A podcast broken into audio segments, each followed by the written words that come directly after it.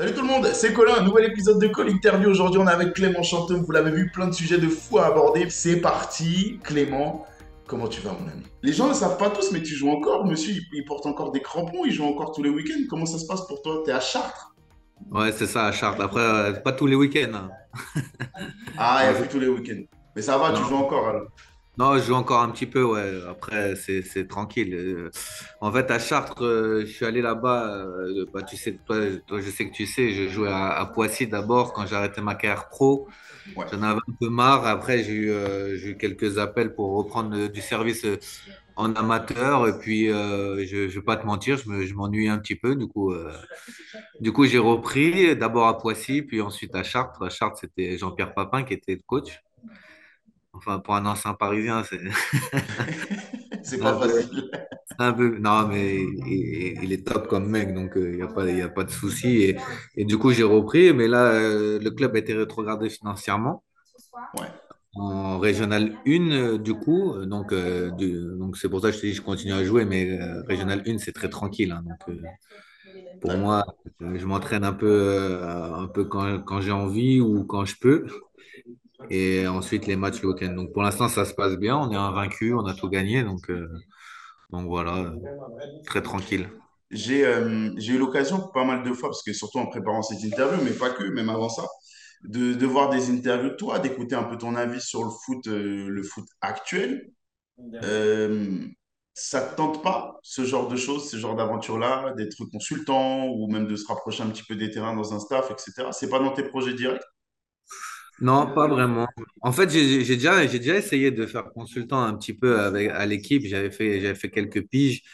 Euh, c'est pas trop mon truc. Euh, tiens, on va, va pas se mentir. Moi, je suis, quelqu'un d'assez honnête, tout ça. Et, quand tu sais d'où tu viens, euh, les sacrifices que ça, demande d'être joueur pro, d'être critique ou. Parce qu'à l'équipe, c'est ce qu'on demandait un petit peu, pas forcément, mais d'être consultant, mais d'être un peu dur avec les joueurs ou c'était trop lisse, trop tendre. Ouais.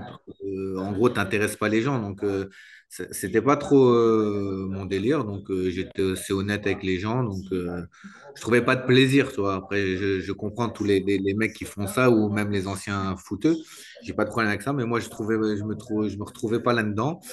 Euh, là, euh, avec Chartres, c'est un peu les discussions qui, qui va y avoir. C'est, euh, moi, je suis content d'être dans le foot amateur pour l'instant. Euh, le monde pro, euh, si tu intègres le monde pro, euh, si tu sais pas trop ce que tu fais, on va t'enfermer dans des choses qui vont peut-être pas forcément te plaire. Au moins dans le, foot amateur, là aujourd'hui à Chartres, comme on, restructure, comme le club était rétrogradé et maintenant on est passé en société, il y a l'assaut toujours, tu es obligé, puis il y a une société, il y a tout à restructurer et, et d'être à la base de ça, c'est super intéressant. Donc, donc a, il y a des discussions pour pouvoir euh, peut-être reprendre la direction sportive. Donc, euh, ça peut être euh, super intéressant. Donc, peut-être là-dedans ou continuer à jouer. Je vais voir en fonction de si j'arrive encore à courir ou pas. Écoute, tu es un, t'es un fervent admirateur du Paris Saint-Germain. Ton cœur est parisien, il le sera toujours, je pense. Donc, je vais profiter de ce petit moment juste avant un match de Ligue des Champions pour aborder un peu le PSG avec toi, le PSG actuel, parce que on va revenir après sur ta carrière et le PSG d'il y a quelques temps. Écoute, euh, toi qui viens du Paris Saint-Germain d'avant QSI, euh, que ce soit de la formation ou autre, tu as connu ce PSG-là. Est-ce que le nouveau visage et le nouveau projet qui est tenté là par le PSG te plaît ou pas? Le fait de ramener des Parisiens, le fait de franciser un petit peu tout ça et même de, plus que franciser, c'est même vraiment francilien de, de, ramener tout ce monde-là au, au- PSG. Est-ce que ça te plaît ou pas? Alors, euh, écoute, c'est compliqué à, à- dire. Euh, moi, euh, en, étant vraiment un supporter du PSG, moi, de toute façon, c'est très simple. Aujourd'hui, la Ligue 1, je la regarde de très loin et les seuls matchs que je regarde beaucoup, c'est ceux du PSG. Donc, donc, je suis très objectif avec le PSG. J'ai passé euh, 15 ans de ma carrière en, en arrivant en 2000, en partant en 2015. Donc, euh, donc euh, c'est un club qui, qui c'est mon club, quoi. Ouais. Mais en, en- en soi, je je sais pas comment expliquer ça, mais moi, ça m'a jamais dérangé que des gens, euh, enfin, euh, que des joueurs euh, étrangers viennent au, Pa- au Paris Saint-Germain, euh, tant qu'ils donnent tout sur le terrain. euh, tu sais, moi, je, vais faire le discours un peu de supporter lambda, mais tant que le mec il mouille le maillot, ça me dérange pas. Parce que tu peux être parisien, euh, enfin venant de la région parisienne, n'ayant pas forcément un amour inconditionnel pour le Paris Saint-Germain ou te battre euh, pour les valeurs du club ou quoi que ce soit. Donc, euh, tu sais, c'est un, un discours, ça, tu c'est toujours compliqué. Euh, tu vas parler avec quelqu'un euh, aujourd'hui, il va te dire euh, Colomboigny, aujourd'hui, il est arrivé, Dembélé, il est arrivé, ils sont pas performants, est-ce qu'ils aiment le club, est-ce qu'ils sortent sur Paris, tu vas avoir tout et n'importe quoi qui vont être dit. Donc, euh, C'est donc euh, compliqué euh, de, de, de- d'avoir des explications. En tout cas, euh, la vérité, c'est que le seul truc qu'on peut dire, c'est qu'heureusement que le PSG est là aujourd'hui. Mhm. Parce que le niveau de la Ligue 1, je- moi je critique pas le niveau de la Ligue 1, mais le problème qu'il y a en Ligue 1, c'est qu'il n'y a pas de club qui émerge derrière le Paris Saint-Germain. Donc aujourd'hui, heureusement que le Paris Saint-Germain est là pour euh, exister en Coupe d'Europe euh, et puis qu'il y ait des, inve- des- des investissements qui sont faits grâce à, grâce au PSG qui est devenu actuellement. C'est un des plus grands clubs européens. Mhm. Après, pour, euh, pour, euh, pour revenir un peu à ta question, c'est que forcément, euh, ce qui est, ce qui est, euh, ce qu'on demande au Paris Saint-Germain, c'est pas de gagner la Ligue 1 et c'est et, et, et c'est et c'est de gagner, c'est de gagner la Ligue des Champions. Et, et, euh, et de toute façon, pour gagner la Ligue des Champions, il va falloir qu'il crée une équipe. C'est ce qui est un peu manqué, je pense, ces dernières années, où tu avais des individualités énormes, Mhm. Neymar, Kylian, tout ça. Donc, donc euh, tout le monde espérait, mais euh, aujourd'hui, le foot actuel, c'est devenu tellement euh, physique, tactique. tous les, clubs travaillent tellement bien que pour gagner, il faut, avoir une équipe équilibrée. Et je pense que, en tout cas, les éléments qui nous ont été donnés au début d'année, c'est que le club tend à, ça, à trouver un équilibre et à avoir moins de stars, mais plus de joueurs qui, qui veulent travailler pour l'équipe et, créer ça. Donc, euh, je pense que c'est positif, ouais. Ouais, d'accord. Le, projet du PSG, aujourd'hui, on, on a du mal à le dissocier du projet Kylian Mbappé. Euh, il y en a un peu marre de cette question, mais euh, ça revient un petit peu sur le tapis. Son avenir, il est capital pour le PSG ou il est simplement important à tes yeux pour l'avenir du PSG? Alors là, c'est une bonne question. Est-ce que Kylian, déjà, lui, il a envie de s'inscrire sur la durée? C'est d'abord ça qu'il faut se poser comme question. Est-ce que lui, il a envie de s'inscrire sur la durée? Ça, je ne sais pas. On a T'en as, t'en as- t'as une impression, toi, quand tu le vois jouer ou que tu l'entends, t'as une impression qui te penche plus d'un côté ou de l'autre ou pas?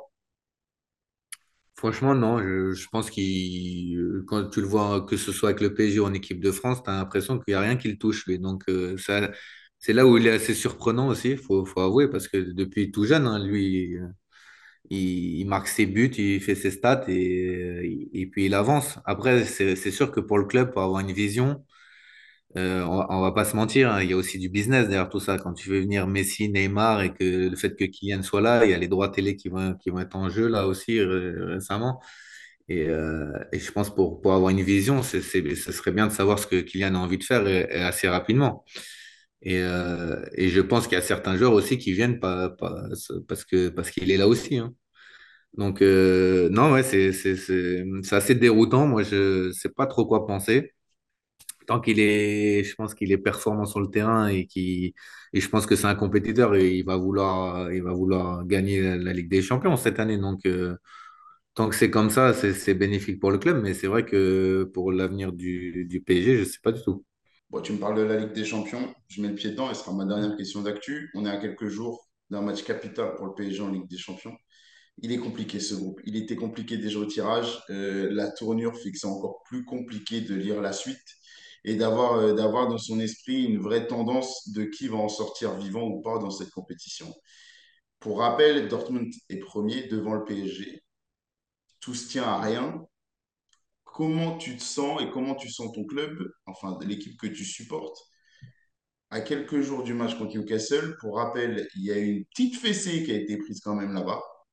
Euh, vraie démonstration. Et on sort aussi du côté de Paris du Paris Saint-Germain d'une défaite contre Milan. Et c'est pas un grand Milan cette saison, c'est pas un énorme Milan. Comment tu sens le club, toi, à, à quelques jours seulement de, de ce, de, ce, de ce choc en Ligue des Champions? Bah, en fait, c'est, ce qui est un peu inquiétant, entre guillemets, c'est que tu sors d'une trêve internationale. tu vas avoir un match euh, très important contre Monaco là, vendredi.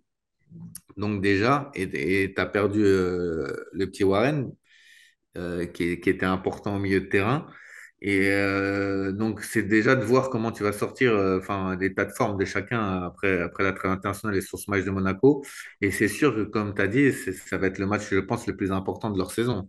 S'ils se foirent euh, contre, contre Newcastle, euh, ça va être, euh, je pense, très compliqué.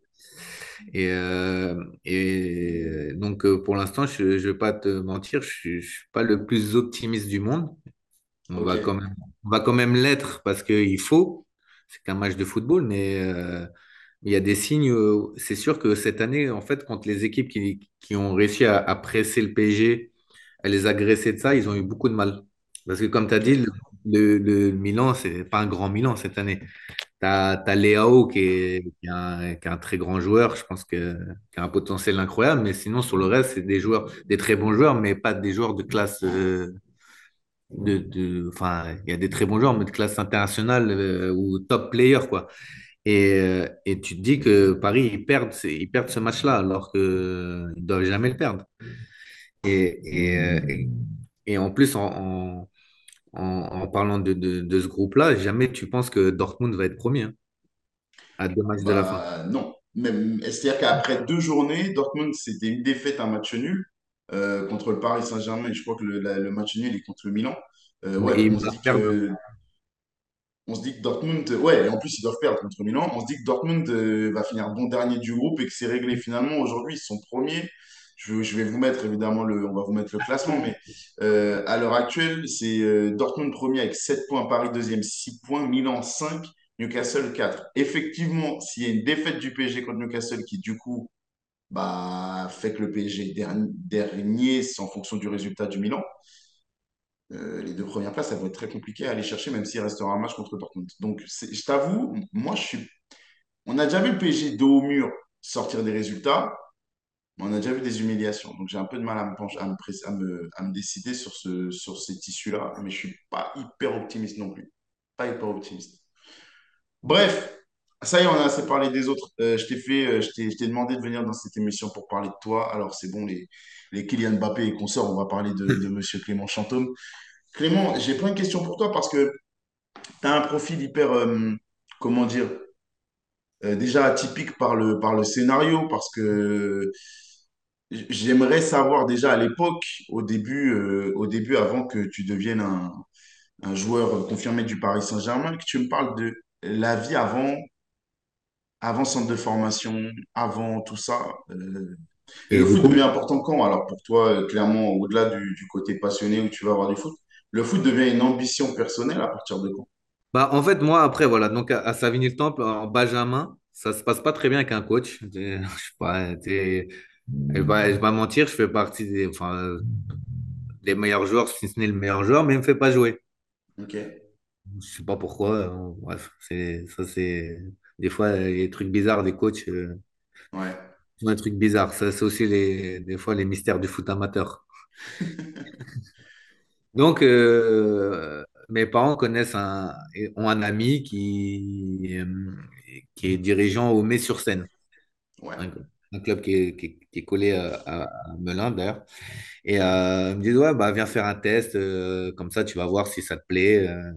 Donc, euh, ma mère, euh, je sors de l'école, elle m'emmène là-bas, j'y vais, tout se passe bien. Donc, le, le- les dirigeants de là-bas m'appellent, est-ce que, est-ce que l'année prochaine tu veux venir? Enfin, voilà. Donc, euh, oui, bah, tu vois, comme ça se passait mal dans le club où j'étais, je dis, vas-y, j'y vais. Et du coup, là, ça se passe super, euh, superment bien. euh, top, on gagne tout. Top saison. Et en fait, le Mets-sur-Seine, moi, je ne savais pas, était un club partenaire du Paris Saint-Germain. Mhm. En fait, moi, comme avec le Mets, j'étais surclassé. Du coup, je jouais avec, euh, je jouais des gens très en DH. J'étais surclassé. Du coup, c'était au- c'était aujourd'hui, pour comparer, c'était le plus haut niveau euh, de, de 13 ans euh, d'Île-de-France. Ouais. Et du coup, j'ai- j'avais les recruteurs du PSG qui venaient chez mes parents euh, à chaque fois, qui était d'ailleurs qui était un ancien joueur du, du, du- du Paris Saint-Germain, c'était Jean-Pierre Do- Dogliani, Mhm. Qui était, qui était une, une des légendes du Paris Saint-Germain à l'époque, hein, à- du, du- du début du Paris Saint-Germain. Enfin voilà, et du coup, il a, il a, bah, il a, il a insisté, du coup, mes parents ont, ont été convaincus et je suis parti, je suis rentré au PSG en 2000. Ok. D'accord. Quand tu, quand tu rejoins le, le, le centre de formation, il y a une difficulté majeure, un trait de caractère, que ce soit dans ton jeu ou ta personnalité, qu'il faut travailler ou gommer ou, ou changer un peu pour arriver à devenir pro ou ça roule tout seul? Ouais, moi, j'ai eu plein, eu plein d'étapes. Euh, la première année, moi, je rentre en préfo, j'ai 13 ans. Donc, euh, Ouais, la première année, tout se passe bien. Et on est à Conflans-Sainte-Honorine. C'est la première année que ça ouvre. Enfin, donc, euh, on est, on fait une première année en 13 ans. Et puis après, nous, on a la, on a le changement de, de statut. C'est ouais, plus, que- c'est plus 15 ans nationaux, c'est 16 ans et 18 ans. C'était comme ça. Du coup, nous, on, on part pour faire deux années de 15 ans. ouais. Donc, euh, c'est, enfin, c'est, c'est assez complexe. Et euh, moi, ma deuxième année, elle se passe très, très mal. Pourquoi? Et, euh, bah, en fait, je fais le con l'été chez moi en, en vacances et je me casse le pied. Ok.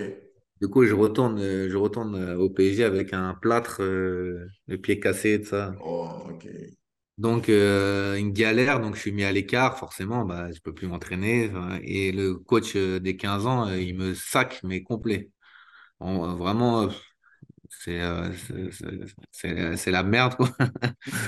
Et, et j'avoue, le centre, c'est c'est top parce que nous, on avait une génération, on s'entendait tous bien, donc ça, c'était top. Mais quand tu joues pas, tu as la frustration de pas jouer le week-end, tu as, l'impression de vraiment d'être euh, mis de côté. euh, et, et de ne pas faire partie du groupe. Donc, c'est c'est- c'est assez difficile. Et quand tu es jeune, euh, t'as pas, t'as pas la réflexion pour te dire, ah ouais, je devrais réfléchir comme ça, faire comme ci, comme ça. Donc, ça, c'est assez compliqué. Et, et, et tu sais que tes parents, à ce moment-là, ils sont pas très objectifs. Donc, euh, donc leur demander leur avis, ils te protègent. C'est aussi, c'est aussi normal. Et et t'as pas d'explication en plus. C'est ça qui est dur euh, quand tu es au centre. Le coach, il que parle pas? non. Il, il- il te dit juste euh, ton, ton heure viendra, enfin des trucs basiques, euh, mais il, il t'explique pas vraiment euh, ce que, ce que tu dois faire pour, pour, pour trouver ta place. Donc, donc moi, ça a été, ça a été assez compliqué jusqu'au jusqu'au moment où j'ai réussi à, à, à faire ma place. Et puis après, franchement, j'ai eu de la chance, ça a coulé, ça, ça, ça a bien marché pour moi. Ouais. Après, euh, après quand je rentre au, au- Si tu entends un bruit, c'est mes chiens qui sont derrière. T'inquiète, j'entends rien du tout. C'est des pots de colle. Et, euh, et après, moi, en saison, j'ai juste eu euh, le, le, le seul vraiment truc que j'ai eu, moi, qui a été compliqué, c'est que moi, j'ai eu un accident de voiture. Je me suis fait renverser par une voiture quand je rentre au centre. Ok. Et donc, euh, pendant, pendant plusieurs mois, euh, bah, du coup, j'ai pas, j'ai pas pu euh, m'entraîner, j'ai pas pu jouer. Et, et en enchaînement de ça, j'ai eu mon père qui a fait, qui a fait un AVC grave. qui a eu la, bah, qui a eu la chance de s'en sortir, mais qui a- qui a- ça a été chaud.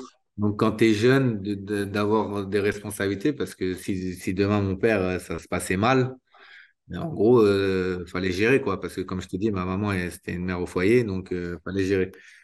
Et, et en fait, moi, ça a été le déclic euh, dans ma tête et j'ai dit, euh, sur le terrain, j'arrache tout. C'est-à-dire, euh, ça m'a, ça m'a transcendé et à ce moment-là, c'est là où j'ai basculé et, euh, et très vite, euh, je, suis allé avec la CFA, la réserve et avec les pros. En fait, ça a été vraiment un enchaînement, ça a été assez rapide. Le... Déjà, la WC de ton papa, c'est costaud. Et l'accident, l'accident que toi, tu vis, il est... les séquelles que tu as, elles sont sérieuses, elles sont graves ou Ah, pas? J'ai eu des, j'ai eu des graves brûlures, mais euh, la chance, j'ai eu rien de cassé, quoi. En fait, la voiture, m'a traîné sur, sur, le- sur le bitume et, et voilà, j'ai eu des, j'ai eu des graves brûlures. À l'époque, là, quand j'arrivais au centre, j'étais en momie. ça- les mecs, ça les faisait rire, mais Ouais, t'en as bavé. Ouais, j'en ai pas fait, mais ça m'a, ça m'a, ça m'a endurci sur ce moment-là. Donc, tu m'as dit, tu rentres dans la préformation au PSG en 2000. On est d'accord? Exact. Ta première saison en... avec l'équipe pro, c'est 2006-2007? C'est, ouais, mon premier match, c'est 2006, mais en 2005, je suis déjà à l'entraînement avec eux. Ok, d'accord. Il y a un gros gap entre ce que tu connais avant et le moment où tu, ne serait-ce que même en 2005, où tu rentres dans l'entraînement avec eux, il y a, tu vois une grosse, une grosse marge de progression pour toi et un, gros, gros travail à fournir pour y rester. Ou tu, au contraire, tu sens que tu es au niveau qui t'appartient et que tu te sens bien? Non, il y avait, euh, il y avait, il y avait une marge et, euh, et surtout, euh, en fait, moi, quand je rentre dans le, dans, le groupe pro, il y a, a pas de jeunes. En fait, j'ai que des joueurs expérimentés en face et, Ouais, et ça, et ça n'a rien à voir euh, quand tu arrives un peu seul et avec des joueurs euh, vachement expérimentés, euh, qui ont de la bouteille, enfin tout ça. Et toi, tu as tout à apprendre. En fait, tu arrives, tu es novice. Et puis moi, euh, et puis moi quand, en fait, moi surtout, le, le, le truc, c'est que moi, j'étais frêle quand j'ai, quand j'ai- j'étais jeune. Donc physiquement, j'étais dur au mal et j'allais au contact. Mais c'était sur- surtout sur ça, moi, il fallait que je prenne le rythme. Sais, quand tu es en jeune, tu joues avec des jeunes et quand tu passes euh, de jouer avec les adultes. Et c'est pour ça que le- ce qu'ils appellent maintenant le championnat national 2 pour les réserves pro, je pense que c'est indispensable. Et encore, parce qu'il y a moins de, il y a moins d'anciens dans les clubs de National 2, mais nous, la CFA, ce qui s'appelait la CFA à l'époque, ça nous a forgé parce que ça ouais. nous a permis de jouer contre des anciens enfin, des, des, des, des seniors, des, des gens plus, beaucoup plus âgés que nous. Et moi, quand j'ai commencé en CEVA, j'avais 16 ans et ça, ça, ça m'a permis de plus vite m'intégrer dans le groupe pro. Mais ce qui était dur avant, c'était les réflexions, surtout quand tu arrives dans le groupe pro. Parce que quand, quand tu es jeune et tu arrives, on est, maintenant ils arrivent, ils sont 10-15 des fois, euh, enfin 10-15 j'exagère peut-être, mais ils sont une dizaine, ils arrivent dans, pendant la trêve internationale ou des trucs comme ça ils, ils- ils sont ensemble et c'est facile de, de s'intégrer. Quand tu es tout seul et que tu perds une balle dans une conservation et t'entends le, le vieux qui passe à côté de toi et dit Putain, il est pourri ce jeune. Oh, là, tu fais Waouh. Et sauf que tu peux rien dire. Ou, euh, ou les mecs, ils font exprès. euh, tu connais le camp des loges, comment c'est? Ouais. Enfin, à l'époque, le camp des loges, parce que maintenant, ils ont changé de son entraînement, mais le camp des loges à l'époque, moi, les anciens, ils faisaient exprès de tirer chez les militaires et je devais faire le tour, aller chercher des ballons. euh, Ah sauf que ils t'ont malmené. Ouais, et les militaires, quand tu allais les, les, leur- les sonner pour aller récupérer les balles, ils faisaient la gueule. Hein. Ils disaient pas, euh, ouais, super. euh. Donc, Ok. euh, ouais, non, mais, mais ça, ça faisait partie du truc, tu vois. euh. Nous, euh, j'ai commencé, je lavais les chaussures des mecs. Hein. Tu Et, et- lavais les chaussures de tes coéquipiers? ouais. Waouh. Moi, Ok. mais, mais c'était, c'était un truc, euh, mais après, tu fais ça. Mais en fait, c'est pour te tester. C'est, c'est, c'est des trucs qu'ils faisaient pour te tester. Et, mais quand t'es, quand t'as, t'as envie de réussir, tu le fais, t'en fous. C'est, c'est pas, c'est pas rabaissant. hein. Mais aujourd'hui, Non, c'est pas rabaissant, mais quand je vois qu'aujourd'hui, euh, les jeunes, ils lavent même plus leurs chaussures. Donc, tu vois, enfin, je veux dire, il y a des, il y a des trucs qui sont assez dingues. Et est-ce qu'un, est-ce qu'un jeune d'aujourd'hui, si un, un ancien vient le voir lui dit, tiens, tu vas laver les chaussures de, toute la, de, de tous les anciens, mais je sais pas s'il y a une bagarre, mais il y a un gros clash, tu ah, mais ça, c'est, ouais, ça, ça, on est d'accord. Où il va appeler son agent, il va dire, Bien sûr. qu'est-ce qui se passe? C'est des fous. Non, mais c'est, mais c'est sûr. Mais, mais en, en, en même temps, euh, après, ça n'empêchait pas d'être proche d'un ancien. hein. Mais c'était ouais, une, c'était une distance qu'ils qu'ils, qu'ils instauraient et c'était pour te, te tester un peu, voir ce que tu avais dans le ventre. Mais c'était pas méchant. hein, Il y en a beaucoup qui pensent que c'était méchant. Mais, mais après, c'est, ça va, c'est, un effet de, de, de, société, de génération. C'est, regarde, même nous, euh, moi maintenant, même moi avec les jeunes, quand je, je suis à Chartres, euh, je leur, je leur prends pas la tête avec ça, alors que je pourrais des fois dire, ouais, Ouais. à l'époque, j'ai fait ça, ça, ça. Mais tu sais, on n'est plus là-dedans. Et comme tu as dit, en plus, je pense que ça passerait plus. D'accord. Tu me parlais du fait que tu étais le seul, mais quand je replongeais dans l'effectif qu'il y avait là-bas, à cette époque au Paris Saint-Germain, c'est pas si simple hein, pour un jeune de rentrer dans ce, dans ce PSG-là. On parle du PSG d'aujourd'hui où on dit qu'il faut faire rentrer les jeunes et que Warren est un exemple notamment, mais ça a toujours été compliqué en fait pour les jeunes du PSG de rentrer dans le groupe pro. Bah, en fait, ouais. Euh, ce qui est différent de, de, de, maintenant, par exemple, par rapport à Warren t- que, que tu parles, c'est que Warren, c'est un phénomène de son âge. Il n'y en a pas beaucoup. Même ce sera très rare d'en trouver un autre, je pense. Mais euh, le, le, le problème qu'il y a, et je pense qu'il est toujours à Paris, c'est que malheureusement, et ça, euh, j'ai toujours dit ça, c'est qu'on fait toujours passer un joueur qu'on recrute ou un étranger à la place du jeune qu'on a au centre. Alors qu'on a payé euh, ses années de formation et que tu l'as sur place et tu le fais pas jouer. Et des exemples, on peut en trouver plein ces dernières années, malheureusement. Euh, Diaby, euh, Coman, Maignan. et en fait, c'est parce que je pense, après, je sais pas, c'est peut-être un, en plus, c'est peut-être un mal français, en, général, mais plus, plus, accentué forcément avec, le PSG parce que tu recrutes beaucoup plus de joueurs euh, qui viennent de l'extérieur. Mais en France, je, trouve qu'on a du mal à faire confiance à nos jeunes. Ça change maintenant parce que c'est le foot euh, maintenant. On fait beaucoup plus confiance aux jeunes. On n'hésite plus à les lancer parce que forcément, si tu lances un jeune, il fait une saison entière. À la fin de l'année, tu peux le revendre très très cher. Ouais, Il y a il y a aussi le business maintenant. hein. oui, c'est vrai, c'est vrai. Mais Que- par exemple, mais ce qui est, ce qui est fou et hyper paradoxal, c'est que d'un côté, en France, il y a ça, alors qu'à l'étranger, ils se battent pour récupérer nos jeunes. Et de plus en plus tôt, en plus. Donc, c'est c'est assez bizarre comme, comme phénomène, mais euh, tu parles de Warren, qui est un, qui est un phénomène aujourd'hui. Il y en a eu plusieurs, tu en as cité plusieurs, mais Rabiot en a été un.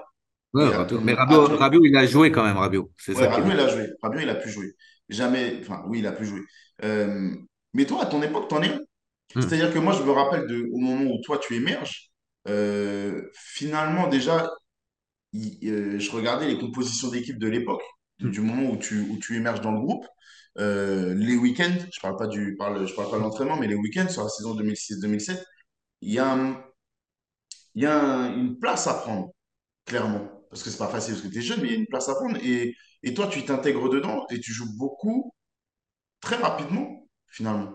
Donc, euh, tu me parles de Warren Phénomène, mais à ton époque, à ton niveau, au niveau du PSG qui était le PSG de l'époque, tu es un phénomène aussi. Hmm. Ouais, non, mais après, moi, ce qui était différent, c'est qu'il y a eu aussi euh, il y a eu des histoires avec euh, Vikash, euh, avec Guy Lacombe. Euh, t'avais, t'avais eu l'histoire, euh, je te, je te dis tout, hein, comme ça, tu es au courant de comment Ouais, parce que là, je suis, je suis curieux. T'as, t'as eu aussi l'histoire, malheureusement, du, du, du supporter qui a été tué. Je sais pas si tu te rappelles, après un Si, match, je souviens. Après un match de Coupe d'Europe. Donc, après, on a une réunion entre les, avec les joueurs et le coach et il demande son avis à tout le monde. Moi, euh, je suis jeune, je il me dit Clément, qu'est-ce que tu penses? J'ai dit tout comme lui, là. À l'époque, c'était Jérôme Alonso qui était à, à côté de moi. Il dit un truc qui est pas trop mal. Je dis, bah, je dis tout comme lui. Enfin, bref, il fait le tour et il arrive à Edouard Cissé. Et, et en fait, à cette époque-là, je sais pas si tu te rappelles, on jouait tous les matchs le dimanche à 15 heures ou un truc comme ça pour des raisons de sécurité. Donc, euh, Ouais. Et Edouard Cissé, il sort, euh, ouais, non, mais moi à 15 heures, euh, c'est l'heure de la sieste. Donc, Guy, Oh. donc Guy Lacombe, il lui dit, bah ok, tu joueras plus. Ok. Il a sa- Ok. donc, donc au final, il a sa brouille avec euh, Vikash. Il, y a les- là, il y a Edouard Cissé qui sort ça, du coup, qui joue plus. Donc, euh, donc moi, ça m'a facilité le truc aussi, tu vois, à ce moment-là. Ouais, Parce que même si Guy Lacombe faisait confiance aux jeunes, à Paris, c'est, c'est quand même difficile parce que tu as une pression de résultat qui est, qui est, qui bah, il y a beaucoup de clubs qui ont des pressions de résultats, mais avec l'atmosphère des supporters, ça peut vite, euh, tu vois, euh, vite être bien ou vite être très, très mal. Ouais, Et à ce ouais. moment-là, tu avais eu beaucoup de descentes de supporters, tout ça, je sais pas si tu te rappelles, euh, au Si, camp si, des. Enfin, c'était, une période qui n'a rien à voir avec ce qu'ils sont en train de vivre maintenant, les joueurs. Les joueurs, sais, quand il y a deux, trois trucs avec les supporters, nous, ça nous fait rire, nous, les anciens. Nous, avec nous, ah, nous, avec nous, ils étaient beaucoup plus durs hein, et beaucoup plus violents. ouais, c'est clair. Tu me parles de la brouille de, euh, de- d'Edouard Cissé, tu me parles de la brouille avec Vikash, mais c'est facile pourtant en tant que jeune joueur d'arriver et d'être ce mec qui prend la place de ces gars, enfin qui joue aussi parce que ces mecs-là sont punis alors que c'est des mecs importants dans le vestiaire. C'est facile ça de le vivre, euh, c'est une petite pression quand même. hein. Moi, j'étais détaché de tout ça, franchement, euh, c'était un peu ni chaud ni froid. Et à un moment donné, euh, le foot, faut pas se mentir, hein, on est coéquipiers. Et c'est pour ça qu'il y a plein de gens, des fois, ben, ce qui, est intéressant de parler de ça, c'est que il y a plein de gens dans, dans la rue qui te parlent, ouais, t'es pote avec combien de joueurs, t'es pote avec qui, ça. On n'est pas tous potes, hein. Faut pas croire. Ouais, est- il il est- reste, on reste en contact avec très peu de gens à la fin de notre carrière. hein. Ok. Parce que, parce qu'en fait, tu vis ton truc, tu es un groupe, forcément, euh, on a un but commun, c'est de gagner le match le week-end et, et de faire le meilleur résultat possible. Mais en soi, on est aussi concurrents. Ouais, Parce que ouais, euh, il y a six milieux, par exemple, dans un effectif, et il y en a deux qui jouent le week-end. Les Ouais, quatre autres, ils peuvent te dire ce qu'ils veulent. Ils sont pas heureux de pas jouer. Hein. Ça n'existe pas, ça. ouais, c'est clair. Ou s'il est heureux de pas jouer, c'est vraiment, ils s'en bat les cacahuètes, le mec, il s'en fout, quoi. Mais la vérité, c'est qu'il a envie de jouer. Donc, forcément qu'on est, on est en concurrence et, et que, et que, et que forcément, à la fin de, à la fin de notre carrière, de fin de, de carrière de joueur, on n'est pas tous potes. Parce qu'il y a des moments où euh, il y a des mecs qui vont pas comprendre certains trucs, enfin, ainsi de suite. ouais. Il y a quand même, tu me parles de, tu me parles du vestiaire et de, la concurrence. Sur ta période où tu rentres dans ce groupe-là et que tu fais tes gammes petit à petit, euh, tu m'as parlé du Cache de Rasso, tu m'as parlé d'Edouard Cissé, tu connais Didier Digard, qui est une recrue Ouais, aussi, tu m'as, il y a- ouais, tu as connu Gallardo, qui est aussi été une ouais. recrue. Et tu finis toujours par, sauf exception, faire ton trou. Il y a un, il y avait un élément qui faisait que les coachs étaient séduits sur la durée vis-à-vis de toi ou pas? Parce que quand tu es jeune joueur, tu, on a tendance à dire, et je t'ai entendu le dire dans d'autres interviews, ou même si tu arrives à faire tes preuves dans la saison, quand tu arrives l'été et qu'il y a le mercato et qu'il y a, il y a un choix, un changement de coach, ou même si c'est le même coach et qu'on repart, tu dois tout recommencer. Ouais, tu repars de zéro, ouais, c'est vrai. Ouais. Il y a un truc qui, toi, faisait que tu arrivais à séduire les mecs ou pas? Bah, moi, en fait, la chance que j'avais, c'est que j'étais polyvalent. C'est vrai. Donc, donc les mecs me, me- m'inventaient des postes et j'arrivais à m'adapter. Donc, euh, ça m'a permis, euh, en fait, de, de- de trouver à chaque fois euh, ma place dans, dans, dans l'effectif. Moi, tu sais, l'année du maintien avec le PSG, je, je joue neuf et demi avec Pauletta devant. Ouais, c'est vrai. Ce qui est improbable aujourd'hui quand tu regardes. C'est vrai. Et, enfin, tu vois, et, et, à un moment, je joue milieu gauche. À un moment, euh, avec Ancelotti, je joue milieu droit. Ouais. Je joue 8, 6. J'ai- En fait, j'ai même à un moment, Le Guen m'a fait jouer arrière droit. Non, mais, mais c'est un, peu pour ça, en fait. Et- mais c'est ce que je disais, à un moment donné, ça m'a, desservi, même à un moment donné, d'être polyvalent. Parce qu'à un moment donné, on dit, ce, ce mec-là, viens, on le met dans le groupe. De toute façon, euh, quoi qu'il arrive, euh, ouais, il- si on le met pas dans le 11, c'est pas grave, mais il est sur le banc et s'il doit rentrer, il peut rentrer à plein de postes. Ouais. Donc, euh, tu vois, des fois, ça, ça dessert aussi. On va parler de ce côté-là, un petit peu le revers de la médaille. Parce que le, je crois que le summum de l'enfer que tu vis avec le PSG, sportivement parlant, c'est cette saison-là, c'est 2007-2008, Hmm, avec ce, ce fameux doublé de d'Amara. Tu me parlais du fait que tu joué, euh, joué 9,5. C'est peut-être pour ça que vous avez joué le maintien. C'est peut-être parce que tu as joué 9,5. Ah, Est-ce que je joue, je joue 9,5 quand ça commence à être vraiment la merde? Ouais, et en fait, il Ouais, fallait, trouver un système pour pouvoir euh, trouver un équilibre et justement Ouais. euh, Être solide et pas trop subir. C'était ça l'idée. Hmm, Bon, parle-moi de cette fameuse saison, même si on va le faire vite, parce que j'ai plein de choses à aborder avec toi. La, la saison 2007-2008, alors c'est une descente aux enfers, elle est longue, elle est longue cette hmm, saison.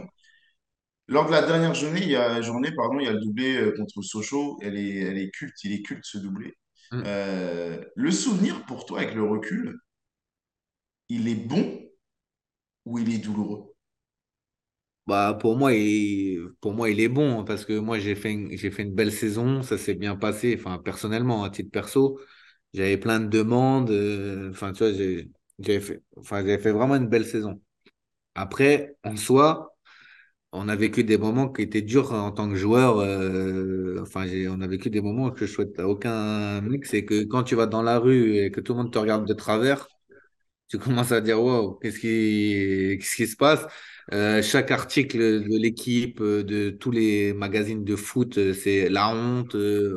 ah, il, carrément, il, mettait même les, futures équipes en Ligue 2. Enfin, il, il, y avait des Ouais, hypothèses sur tout.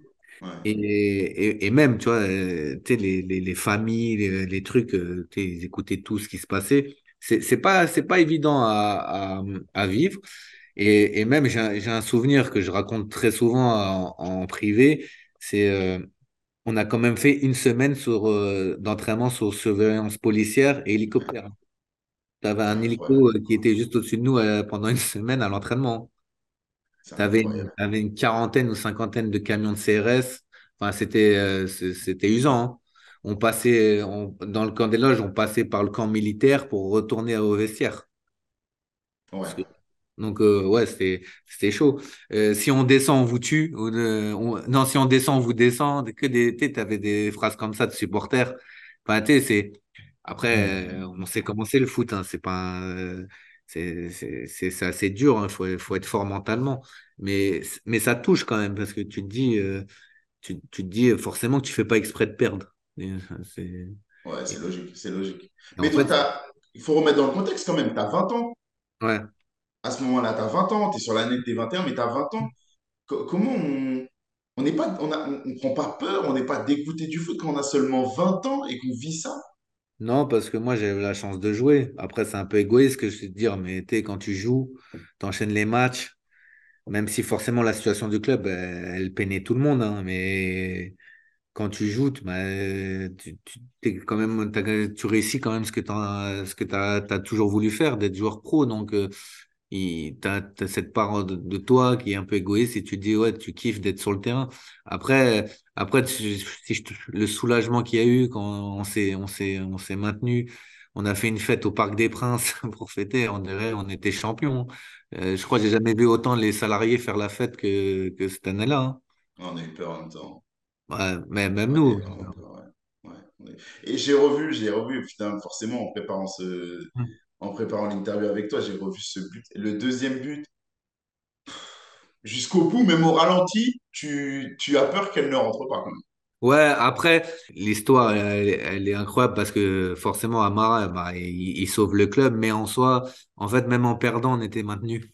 Oui, Parce que les résultats, mais sauf sur le moment, tu le sais pas. Je Non, peux, et je peux t'assurer que le ballon était tellement lourd ce jour-là. C'était vraiment, c'est un des matchs les plus incroyables euh, que j'ai joué. C'est que tu sentais qu'il y avait une pression, mais qui était horrible. Le vestiaire, il y a personne qui parlait. C'était, pesant. C'était, le ballon, il était lourd. C'était un ballon de plomb. Tu dis, waouh. Tu avais peur. euh, Tu imagine, toi, tu fais la, une couille et, et le club, il descend à cause de toi. Ou forcément, tu as des pensées comme ça ce- ce- pour ce match-là. Et vraiment, c'était, assez, euh, assez complexe à gérer. Mais bon, après, on s'est maintenu et, ça a permis au club de, repartir sur, d'autres bases, quoi. Parce qu'en fait, on joue le maintien. Après, il y a des choses que tu peux pas dire parce que forcément, ça reste dans le vestiaire, mais il y, y avait trop de, trop de gens qui s'entendaient pas. Il y avait trop de, trop d'histoires cette année-là. Et c'est ça qui a, qui a fait que tu joues le maintien. Parce que quand tu regardes l'équipe, tu, tu dois jamais jouer le maintien avec les noms que dans cet effectif. non, c'est vrai, c'est ce mauvaise. que ce j'allais te demander parce que, bon, évidemment, moi j'ai le symbole, euh, j'ai le symbole Paoletta qui est là, qui est dans ma tête, euh, comme pour beaucoup, mais à quel moment vous sentez que l'année elle va être compliquée? Parce que souvent, tu vois, à l'image de ce qu'on vit pour Lyon aujourd'hui, quand on voit Lyon, très longtemps, on se dit, et même je pense que la majorité des gens se disent encore la chose aujourd'hui, oh, allez, ça va pas être une saison de dingue, ils vont finir un milieu de tableau, mais ils vont pas jouer le maintien, ils vont pas être menacés jusqu'au bout. Mm. Mais vous, on se dit ça aussi. Dit, allez, c'est le PSG, ça va démarrer. Finalement, ça démarre jamais. À quel moment vous, vous sentez, ça va pas démarrer? Ouais, nous, je pense que c'est à la trêve de, de Noël. Parce que je je vais pas dire de bêtises, mais je crois qu'on est encore dans la charrette, on est, on n'est pas très loin. Et, euh, et en fait, on se dit, quand on fait le point, on gagne que à l'extérieur, on gagne jamais à domicile. Hmm.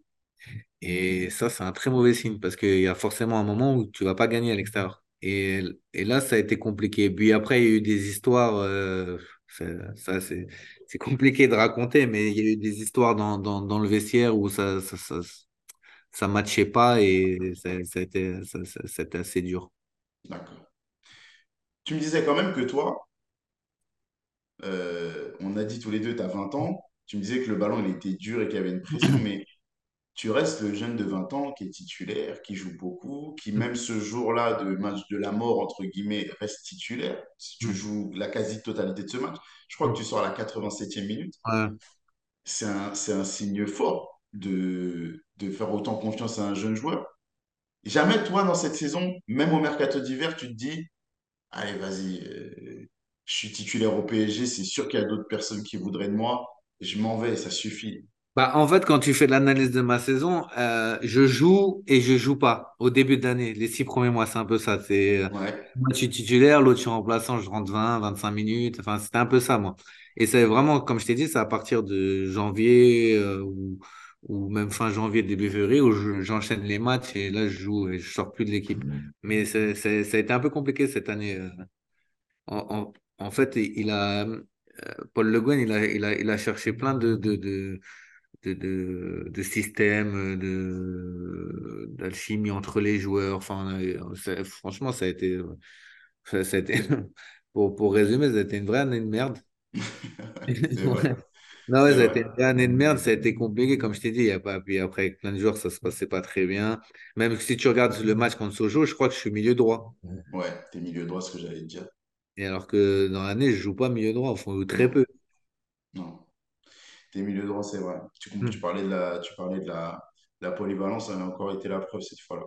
hmm, Quand tu me dis le, le vestiaire, je vais pas creuser sur les. J'ai pas envie d'être euh, de- de- de- d'être un, un épisode gossip où on va chercher les hmm. petits faits comme ça, mais il y a Jérôme Roten qui, souvent dans son émission ou ailleurs, parle du fait que pour jouer au PSG, c'est compliqué, il faut avoir les épaules, mais il faut savoir se donner à 100% et que lui, sur tout son passage, il disait tout le monde ne se donnait pas à 100%. Tout le monde avait, soit parce que euh, pas la mentalité pour se battre, soit pas les épaules, soit, mais que c'était compliqué. Toi, tu as ressenti ça aussi, que c'était pas fait pour tout le monde, le Paris Saint-Germain? Bah, en fait, avec, je pense qu'avec le nombre de joueurs que j'ai vu passer au club, c'est vrai qu'il y a eu sur, sur certains, il y a eu plein d'interrogations. Tu te dis, putain, comment le mec, il peut être aussi fort avant de venir à Paris, une fois qu'il est à Paris, il n'y arrive pas. Après, je pense qu'il y a plein d'éléments qui rentrent en compte euh, à Paris. hein. Après, Jérôme, lui, il fait son émission, il fait son show, ça le, ça le regarde. hein, mais c'est le, le, le truc, c'est que je pense qu'il y a une vie qui est tellement différente euh, que dans que d'autres villes. Je pense qu'il y a des joueurs qui se perdent aussi. hein. Il y a, y a- y a- on, on sort beaucoup le cliché, oui, la vie parisienne, ça, mais je pense que pour certains joueurs, ça, ça, ça fait beaucoup. Euh, tu joues dans certains, dans certains clubs, dans certaines villes, euh, sortir à- enfin, tous les jours de la semaine, c'est impossible. hein. Paris, Paris, il y a toujours un truc à faire. Donc, les mecs, s'il a envie de euh, partir en sucette, entre guillemets, il, il pourra euh, comme il veut. Et je pense qu'il y, y a des gens qui ont du mal à faire ça. Tu vois, nous, on- nous, c'est notre pote, donc je peux te la raconter, l'anecdote. Mais tu vois, genre euh, Christophe Jallet. Ouais. Il arrive de Lorient et lui, ça, il vient de Niort à la base. Après, enfin, il est de Cognac, mais il joue à Niort, il signe à, à Lorient et après, il, il signe au PSG. Et quand il arrive au club, il vient avec une voiture pourrave, euh, enfin, mais, euh, mais euh, un 4x4, euh, enfin bref, on, on, le chambre, mais tu pour, gentiment, tu vois, on s'en foutait. Mais on lui dit, tu verras, à Paris, dans deux, trois mois, tu vas acheter une belle voiture, tu vas avoir des caleçons pouline et des trucs comme ça. On fait le cliché, tu vois. Et on rigole. Il dit, non, moi, jamais de la vie, c'est pas possible, je suis comme ci, comme ça, comme ça. Et au final, au bout de trois mois, il a changé sa voiture, il achète un, un Porsche Cayenne et, il a des poulets. Et donc, ça nous a tous fait rire. Mais et pourtant, le mec est resté très simple. Hein, c'est pas le, pas. Mais c'est pour te dire qu'il y a, il y a, à Paris, il y a toujours un truc où tu es dans une vie qui est, qui est différente de certains, certains autres clubs. Et, et, et, et moi, j'ai eu la chance après d'avoir fait Toulouse, Bordeaux, euh, Rennes, Lens. Et, et, Paris, c'est pas pareil. C'est un truc, euh, c'est un truc. Et puis, tu as les supporters qui sont présents aussi. Il faut le gérer, ça. hein, faut... C'est vrai. C'est vrai. C'est vrai. Ils te mettent une présence. Tu vas au supermarché, les gens, ils te parlent. Après, dans, à Lens, tout ça aussi. Mais, mais c'est plus positif dans ces clubs-là. Des fois, à Paris, les mecs, ils sont, ils sont, ils sont méchants avec toi, ils s'en foutent. hein. Ça, pas, ça doit pas être à vivre tous les jours. Ça doit pas être à vivre tous les jours. Ouais. Euh, sur ce maintien arraché, tu te disais le PSG repart sur un, sur une nouvelle ère après. Il y a des choses qui se passent, il y a un, il y a un, il y a un mercato qui est ambitieux, il y a des Mm. départs. Je pense à celui de, de, de Pedro Miguel Paoletta aussi. J'ai reçu, j'ai reçu Jérôme Alonso qui m'a dit, mais Pedro, vous avez aucune idée de ce que c'est. Que vous le voyez sur le terrain avec son image de mec impliqué, très sérieux, qui rigole pas beaucoup, euh, le capitaine leader. Mais dans un vestiaire, il faisait le con, il faisait des blagues, il était différent, il, il, il avait rien à voir avec ce que vous pouvez voir sur le terrain. Mm.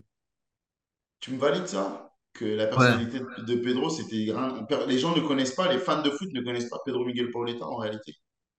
Ouais, non, et Pedro, c'est un chambreur. hein. C'est un chambreur grave. Moi, quand je suis arrivé, bah, comme je t'ai dit tout à l'heure, moi, je jouais devant avec lui. Donc, forcément, ça, j'ai créé un lien, un, un lien spécial. Et quand on se revoit d'ailleurs sur, sur certains événements, euh, on est content de se revoir. Et même lui, ça, et je vois qu'il est content de me voir. Donc, ça, ça fait plaisir. Et non, ouais, c'est- Pedro, c'est un chambreur grave. Quand on était en mise au vert au repas, euh, veille de match, tout ça, il chambrait grave. hein. Ouais, non, mais c'est vrai, c'est que- c'est vrai que tout le monde pense que Pedro est toujours dans son coin, euh, très tranquille et tout ça. Non, non, euh, il, il chambre tout le temps, Pedro. Après, pour revenir à Pedro, d'ailleurs, euh, parce que tout à l'heure, je voulais te dire ça, c'est, ce qui est fou, c'est qu'on fête son jubilé enfin, en fait, sa fin de carrière une semaine avant le match de Sochaux. hein. Ouais. C'est-à-dire qu'on fête au parc euh, l'arrêt de sa carrière, euh, Pedro, et ça se trouve, on peut descendre en Ligue 2. T'imagines? euh, T'imagines, ouais. Ouais, ça, ça aurait été catastrophique. Ça aurait été, en plus, même pour lui, ça aurait été dur de, après tout ce qu'il avait fait euh, de, de, de brillant au Paris Saint-Germain, de terminer sur une descente, ça aurait été vraiment, vraiment compliqué Bah, on, devait faire la fête normalement pour, pour, pour fêter ça, bah, justement, l'arrêt de sa carrière. On fait, rien, tu vois. Enfin, il fait son, fait son tour d'honneur. Enfin, il y a, il y a quelques, trucs qui étaient organisés au parc, mais on fait rien après, hein, à cause de ça, parce que comme on n'est pas. C'est dommage. Ouais. Alors, dis-moi, on revient à toi un petit peu, parce que je t'ai parlé de ta saison, du fait que moi, je pense qu'à 20 ans, on se dit quand même, oh, je suis dans quelle galère, j'ai envie de partir. Pedro Miguel Paoletta part. Mm. Et avant que les autres arrivent et qu'il y ait une belle équipe qui soit construite, bah, moi, si je me mets à ta place, je me dis, c'est déjà compliqué cette saison-là. Notre meilleur joueur, il s'en va. Bah, moi aussi, je vais partir. En tout cas, je vais essayer. T'as jamais été dans cet état d'esprit-là, toi? Bah, après, je vais, je vais, je vais rien te cacher. À ce moment-là, j'ai Arsenal qui, est- qui est, qui est sur moi. Et euh, je rencontre, euh, je rencontre Wenger plusieurs fois. Et je le rencontre même, je rencontre, je le rencontre même la semaine juste avant Sochaux. Ok. Donc, et Et euh, qu'est-ce ouais. qui se passe? Bah rien, ne- ne- bah, en gros, qu'ils voulaient que, que je vienne à Arsenal. Mais après, du coup, euh, la saison se termine. Ils appellent, ils appellent euh, le président qui était Sébastien Bazin à l'époque. Ouais. Sauf que Sébastien Bazin, il, il vient de dire tout ce que tu viens de dire. Alors, on vient de perdre Pedro Carret et le seul jeune qui fait une bonne saison, euh, qui, ou la satisfaction, entre guillemets, même pour, euh, pour le club et les supporters de ça, et on, on va le faire partir à Arsenal. Il a dit non, c'est hors de question. Donc, en gros, il- du coup, en gros, ils m'ont bloqué. Ok. Et, Donc toi, tu es quand même dans l'idée de partir. Toi, tu es, partant pour aller à Arsenal quand même. Bah, c'est compliqué de pas écouter en tout cas. Parce Bah oui. à ce, à ce moment-là, Arsenal, t'as encore Thierry Henry qui était, qui était au top. euh, Enfin, c'était Arsenal, Ouais. euh, c'était Arsenal qui était top. Et en plus, c'était Arsenal au moment où tu tous les Français explosaient, ou que Wenger faisait jouer de ça. Enfin, après, je dis pas peut-être que j'aurais pas réussi, ça on peut pas savoir. Mais forcément, tu es obligé d'écouter et, et c'était flatteur. C'est-à-dire que j'avais fait une bonne saison, en tout cas, et, et voilà. Donc, euh, Donc c'était c'était cool et au final euh, comme euh, Wenger euh, il rentre pas dans les conflits tout ça et que Bazin ferme la porte du coup en gros on, on se met d'accord pour que je prolonge mon contrat et que, voilà avec Paris Ok, d'accord. ça m'a permis de renégocier bah, au moins, au moins, tu auras obtenu ça. Bah, finalement, le PSG, alors, te prolonge, mais pas que. Il y a toute une autre stratégie qui est mise en place. Il y a des investissements. Le premier nom que j'ai listé, c'est Kezman, mais euh, c'est pas, pas celui qui est le plus clinquant. Mais il y a Julie, il y a Sessegnon, il y a Makelele, il y a du monde qui arrive derrière. Il y a un gros, il y a un ouais. gros recrutement qui est fait. Et, et je me rappelle qu'en tant que supporter, on, on était plutôt, euh, on avait hâte de recommencer la saison. Cette concurrence-là et ce nouveau projet, même s'il y a ta prolongation, le fait de voir Makelele qui débarque dans ton secteur de jeu, notamment, c'est inquiétant ou pas?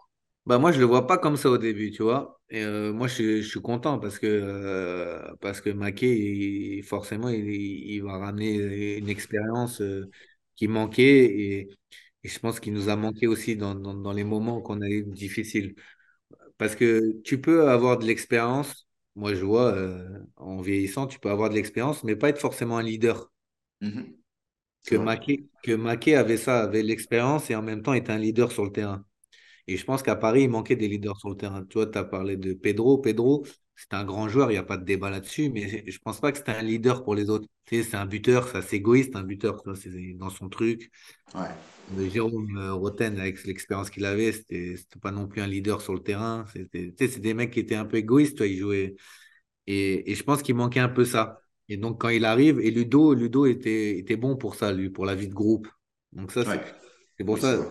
Donc, euh, pour, pour, euh, en fait, le recrutement était bien. Après, c'est des joueurs forcément qui, étaient, qui, qui- qui avaient un certain âge, mais, mais je pense que c'était bénéfique pour, pour nous et pour moi. Moi, je le voyais dans, dans le truc euh, euh, assez positif. En fait, moi, ce qui s'est passé quand on reprend, c'est que moi, il repart sur le même truc euh, où je finis. C'est genre, il met 9,5. Et il vient me voir, euh, Le Guen, au dernier match de prépa, juste en gros pour me faire avaler la pilule de, que le début de championnat, je ne vais pas jouer. C'est, il me dit, ouais, non, mais tu marques pas assez de buts. Mais j'ai dit, mais à quel moment euh, quelqu'un a dit que je marquais des buts, moi? Moi, je viens, je suis 6 à la base. Quand je viens du centre de formation, je suis 6. Je suis pas 10, je suis pas 8, je suis 6. ouais. Donc, donc je suis mieux défensif. Donc, je marque pas de but, moi. Tu m'as mis 9,5, c'est parce qu'on était en galère et que, voilà, tu vois. Et donc, moi, quand j'ai cette discussion avec lui, je dis, ah ouais, en fait, je sens la banane, là.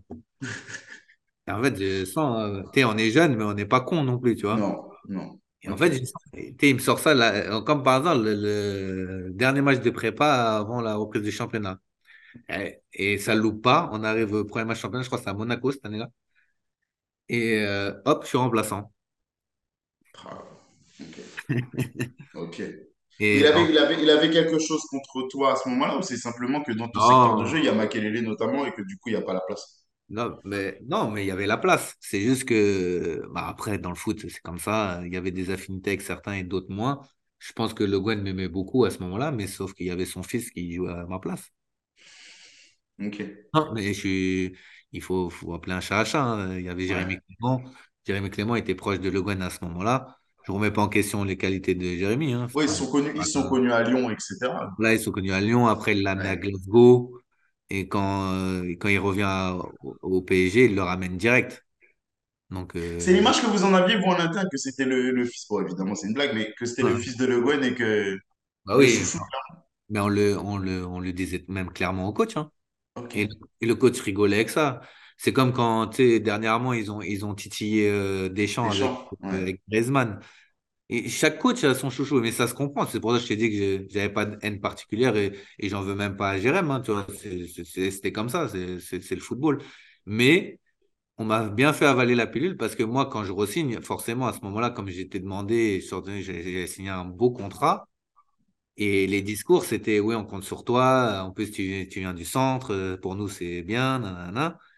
Et au final, le, coach, il me met de côté parce que voilà, il y a Claude qui arrive. Et comme tu as dit, il y a un changement de, de. Tu fais venir Claude, tu vas pas le mettre en plaçant.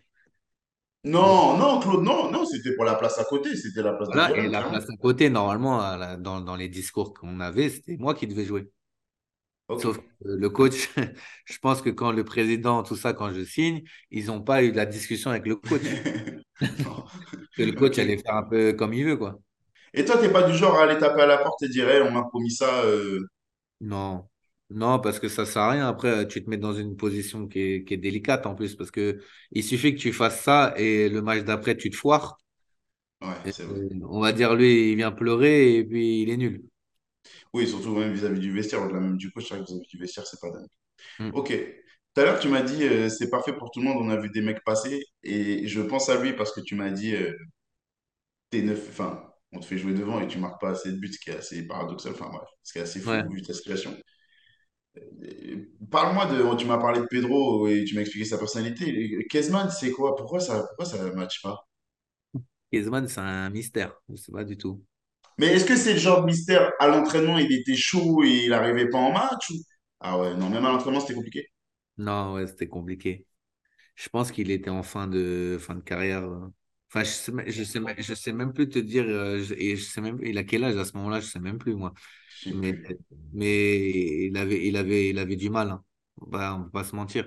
Mais après, euh, il y a, y a, y a, y a, y a beaucoup de gens, je ne sais pas avec, euh, avec les gens avec qui tu parles, tout ça, ou les gens que tu parles sur, sur ça, mais le niveau de la Ligue 1, tout le monde te dit, ouais, il est faible, euh, ou euh, il n'est pas top, tout ça. Mais le championnat de Ligue 1, je peux te dire que tu peux demander à Messi, là, quand il est venu, que c'était Mhm. compliqué. Il joue pas comme quand il est aux États-Unis ou euh, en Espagne où il joue en marchant, où il, il, il- il s'amusait avec les mecs. Parce que la Ligue 1, c'est physique. C'est très Oui, physique. c'est vrai, Et, vrai. et, et je pense que pour, euh, pour, euh, pour Kezman, c'était pas le championnat qu'il lui fallait. Après, il, Il a, des quand- fois- il a quand même été en première ligue, tout ça, hein. ouais, ouais, j'avoue, mais il était plus en forme. C'est vrai. Il a 29 ans quand il signe. Je viens de regarder, il a 29 ans quand il signe au PSG. Bah, tu vois, Bah, il est ouais, pas. ouais, il est pas si vieux que ça. Non, je sais Ah, pas. Après, après euh, c'est qui qui joue? C'est Waro qui joue à ce moment-là. C'est Waro qui joue, qui revient du- d'une saison de Ligue 2 où il est meilleur buteur de Ligue Ouais. 2 et c'est le crack. Il y a, Peggy? euh, il y a Peggy qui est là aussi. Ouais. Donc, euh, c'est- en vrai, il y a des joueurs costauds hein, pour la Ligue 1. Il y a des joueurs costauds, c'est Ouais. pas facile, mais c'est vrai que lui, c'était particulièrement compliqué. Il a acheté son maillot en plus. C'est vrai, en plus, il y a eu ça. putain. ça l'a quoi. Ça, quand on est joueur et qu'on voit ça, on se dit quoi? On se dit, oh le con, ou qu'est-ce qu'on se dit? Sais, c'est dur parce que y a, y a en fait, il y a tout qui rentre en compte. C'est que tu dis, putain, il, il a fait de la merde, lui. Et en même temps, tu comprends la frustration du mec parce que tu vis le- la même chose, tu vois. Ouais, Et t'es t'es joueur de foot et tu sais que quand tu joues pas et qu'on te donne ta... Parce qu'en fait, c'est là, et lui, il jouait pas et c'était un match de Coupe de la Ligue, ça. C'était en demi-finale, je me rappelle, contre Bordeaux. Et, et en fait, tu joues pas et tu sais que les- la Coupe de Ligue, en gros, c'est les remplaçants qui jouent où on fait tourner en grande partie, tu faisais tourner. Non, et en gros, tu as ta chance et il rate deux, deux, trois grosses occasions. Et donc, le, et dès qu'il rate ces grosses occasions, il se fait siffler et il le sort juste après, je crois, Le Guen. ouais, c'est Donc, euh, compliqué pour lui. ouais. Bon, ce PSG quand même, toi tu passes de je joue le maintien à un PSG qui est finalement sixième. Je t'avoue que moi, cette sixième place, ça me laissait amer parce que j'espérais plus haut, mais euh, au futur recrutement et tout. Mais passe de la 16e place, maintien assuré de dernière journée, à la sixième place, je repense et je me projette, je repense à ces saignons qui, avaient, qui étaient un peu par intermittence, mais parfois euh, incroyables. Julie, très solide. Makelele, très solide. Oaro, le, le talent de Ligue 2 qui vient. Derrière, tu as des mecs, parce que tu me parles on parle de Clément, mais qui était quand même performant. Euh, toi, tu es là aussi, il y a du monde, il y a quand même du monde très costaud.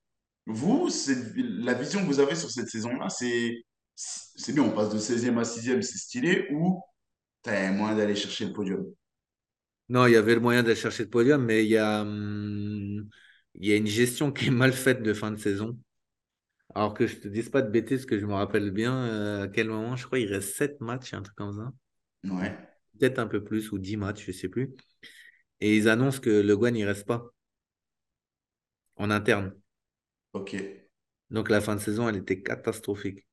Ça, ça joue vraiment beaucoup. C'est-à-dire que même s'il y y a une saison, une belle saison qui est en place et tout, et que vous êtes euh, en passe d'aller chercher quelque chose de beau, surtout avec ce que vous avez connu avant, ça met le bazar, vraiment ça. Bah, le, le problème qu'il y a, c'est que le coach, il s'investit plus, en fait.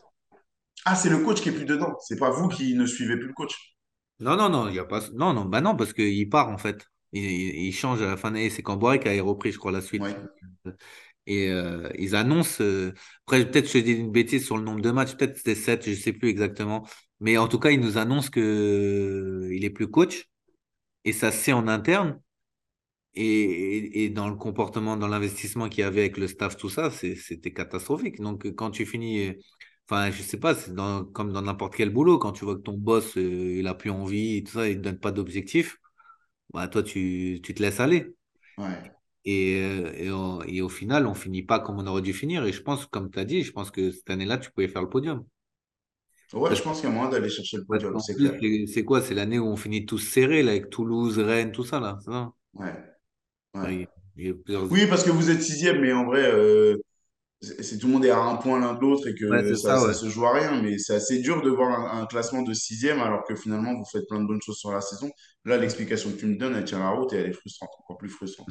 Toi, personnellement, ton temps de jeu, il prend un coup. Tu passes de quand même 36 matchs, et là, ça c'est trompeur, j'ai dû creuser pour voir. 36 matchs à 35 matchs, toutes compétitions confondues. Donc là, on se dit, bon, bah, ça va, il joue. Mais quand tu creuses un peu, c'est tu passes de 2413 minutes jouées à 1654 minutes jouées. Donc il y a quand même un gros gap. Tu me parles du contexte de Arsenal, finalement, tu pars pas. Tu me parles du contexte de le fils de Paul Le Guen. Tu me parles de, tu me parles de, de, de ce qu'on te dit de tu marques pas assez de buts, ce qui est un petit peu lunaire quand on connaît Ouais. ton profil. Et ta prolongation de contrat. On finit frustré quand on a tout ça. Ouais. Ouais. Bah, d'ailleurs, la fin- la- la- il y, a il y a eu des discussions à la fin de saison pour, pour comprendre pourquoi. Mais, euh, Et puis, je me suis embrouillé avec, euh, avec Le Guen aussi hein, dans la saison. Mais ça, faut, Ah, faut ça pas y le est, il me dire. dit toute la vérité. Il y a eu un clash. Ouais, il y a- non, mais pas avec Le Guen, avec son adjoint, Colu. Pourquoi? Qu'est-ce qui s'est Je passé? l'ai pris par le cou. Et qu'est-ce que vous avez tous à m'avouer que vous vous battez maintenant? Tu l'as pris par le cou. Ouais, mais ça a été rapide. Ça a été... Qu'est-ce qui s'est passé? Pourquoi tu dégoupilles? Bah, tu sais, nous, euh, il faut pas grand-chose hein, pour dégoupiller. Comme tu as dit, quand tu as la pression du truc, tu as la frustration.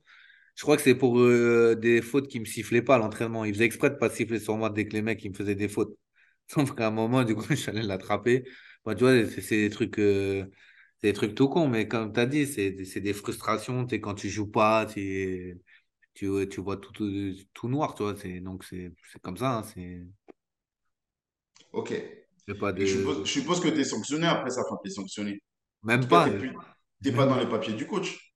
Même pas. Je suis même pas sanctionné parce que à l'époque, c'est le président, c'est Charles Villeneuve.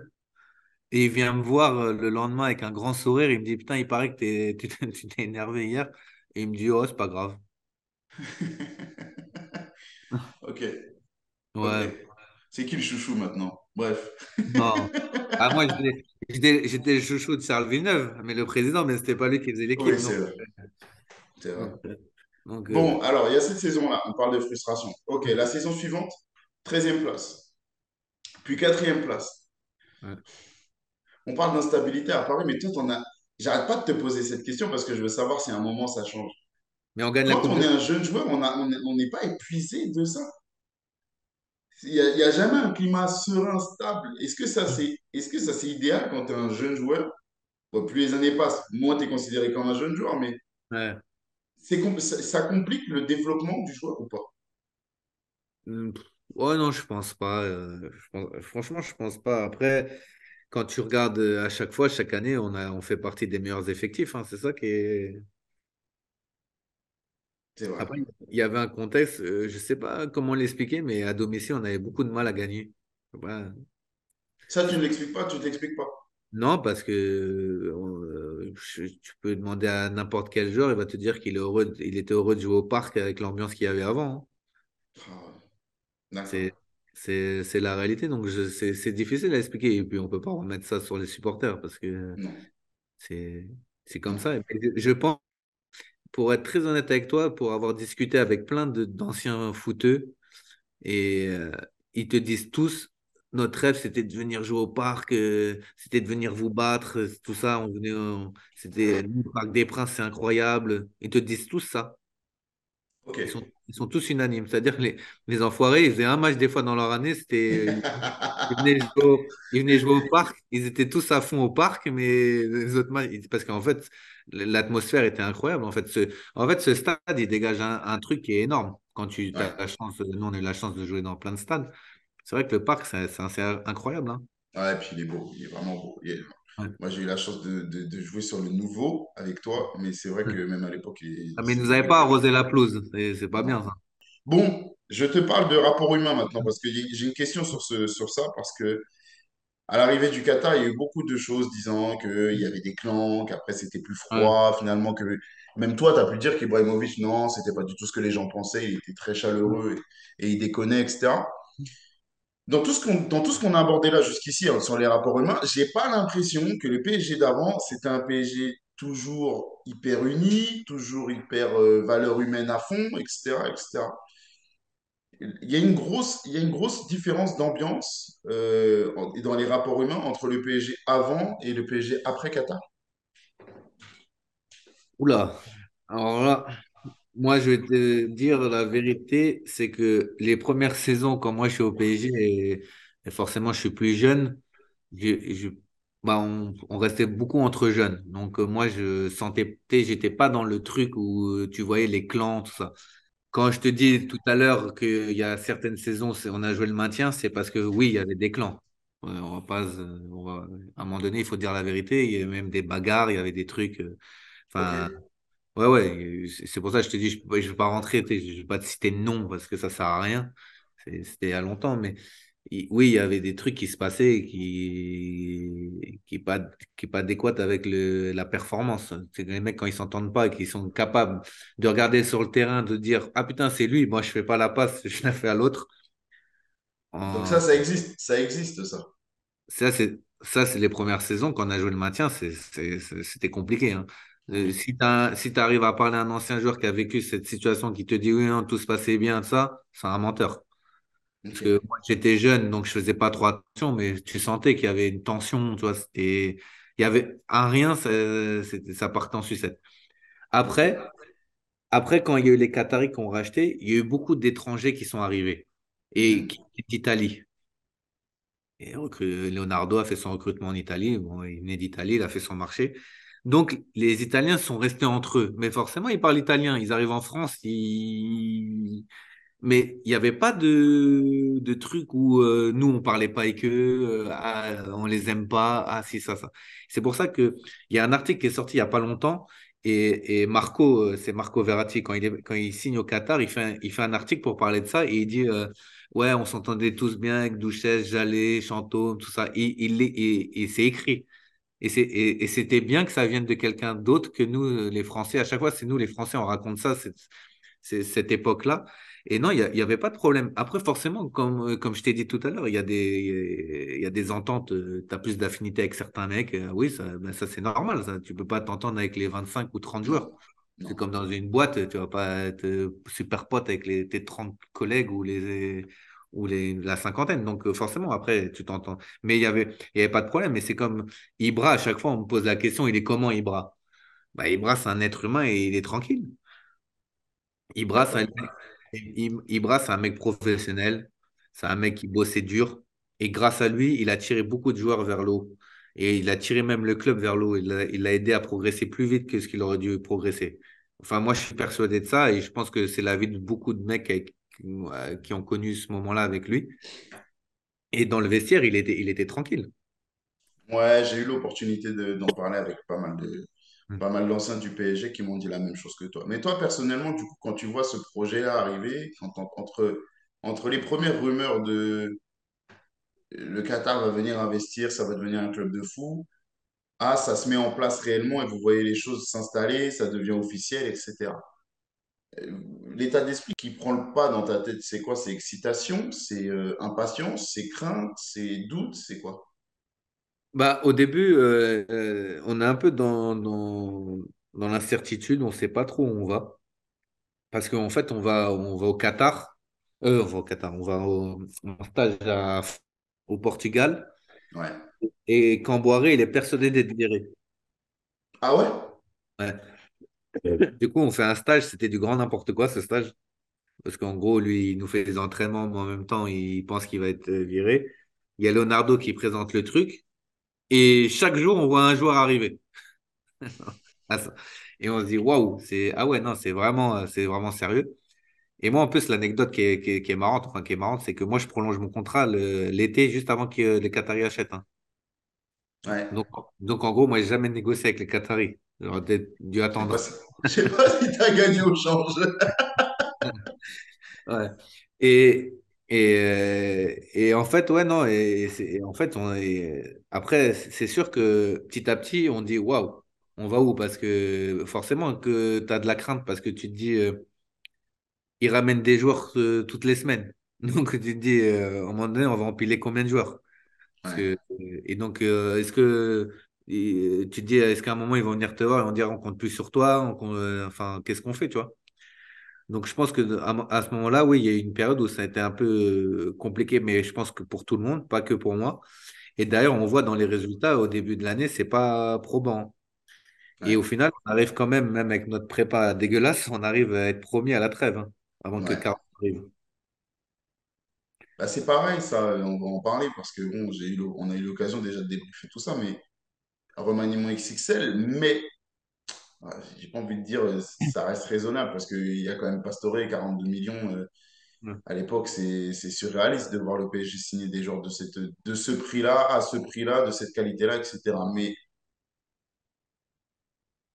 c'est Jérémy Ménez, Néné est déjà là, Mm. euh, Ouais. il y a, y a Blaise qui arrive dans ton secteur. Toi, ta, ta première saison, elle n'est pas dingue finalement. Tu- en termes d'utilisation, en termes de temps de jeu, etc., tu vis, tu vis... elle n'a rien à voir avec celle qui suit. Non, mais moi, je me blesse, en fait. Et c'est ça qui fait que c'est compliqué? Ouais, cette année-là, je me suis blessé. Je me suis blessé assez gravement. C'est pour ça que. Enfin, gravement.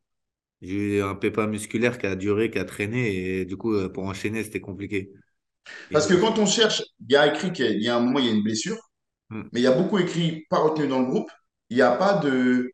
Alors, et c'est souvent le cas quand un joueur traîne une blessure et que c'est pas vraiment officiel et qu'il la traîne et qu'il peut pas jouer, etc., que c'est des discussions en interne, on voit pas trop la trace.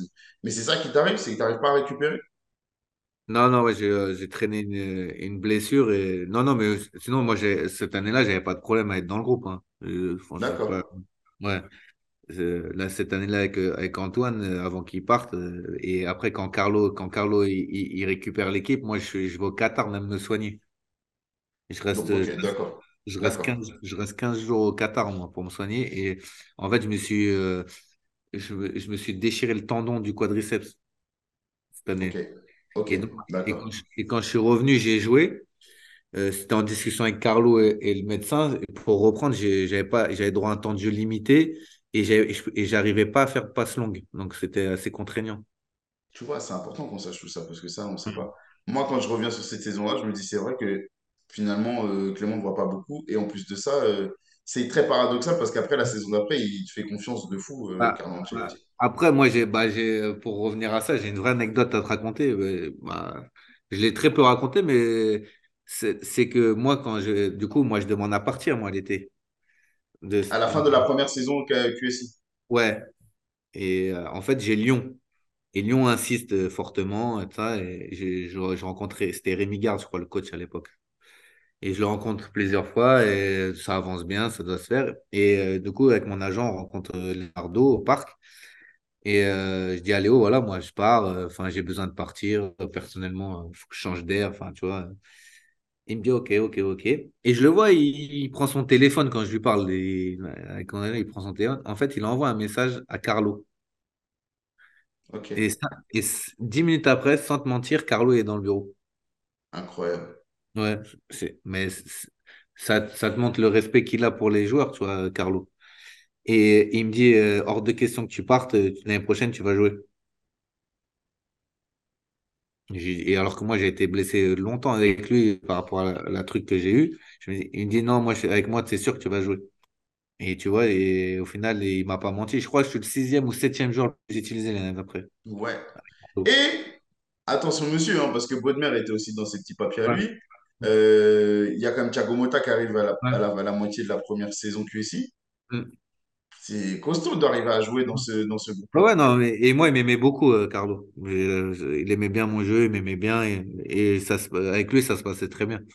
Ouais, de toute façon, c'est un, monsieur, donc il n'y a pas de, y a pas, pas de, même pas de, de sujet. Mais tu vois, le mec qui prennent le temps, ils viennent, ils te disent ça. Ouais, Je commence la prépa, je commence les premiers matchs de championnat et tout se passe comme il m'a dit, tu vois. Et je fais, ah ouais, lui, c'est, comme il a dit, c'est c'est un, c'est un vrai monsieur. À la troisième, comment tu abordes l'été? Bah, en fait, euh, c'est clair pour moi, j'ai envie de partir, mais c'est euh, c'est juste parce que euh, il y a des têtes que j'ai trop vues au club. Non, ça fait 13 ans, ça fait 13 ans que je suis là. Au PSG, j'ai tout vu, j'ai tout fait. On vient d'être champion, on vient d'être champion de France. Hmm. Donc, envie de changer d'air. Et sauf que, en fait, le club, il me bloque avec les gros clubs français. Pourquoi? Pour pas que tu ailles chez la concurrence? Ouais.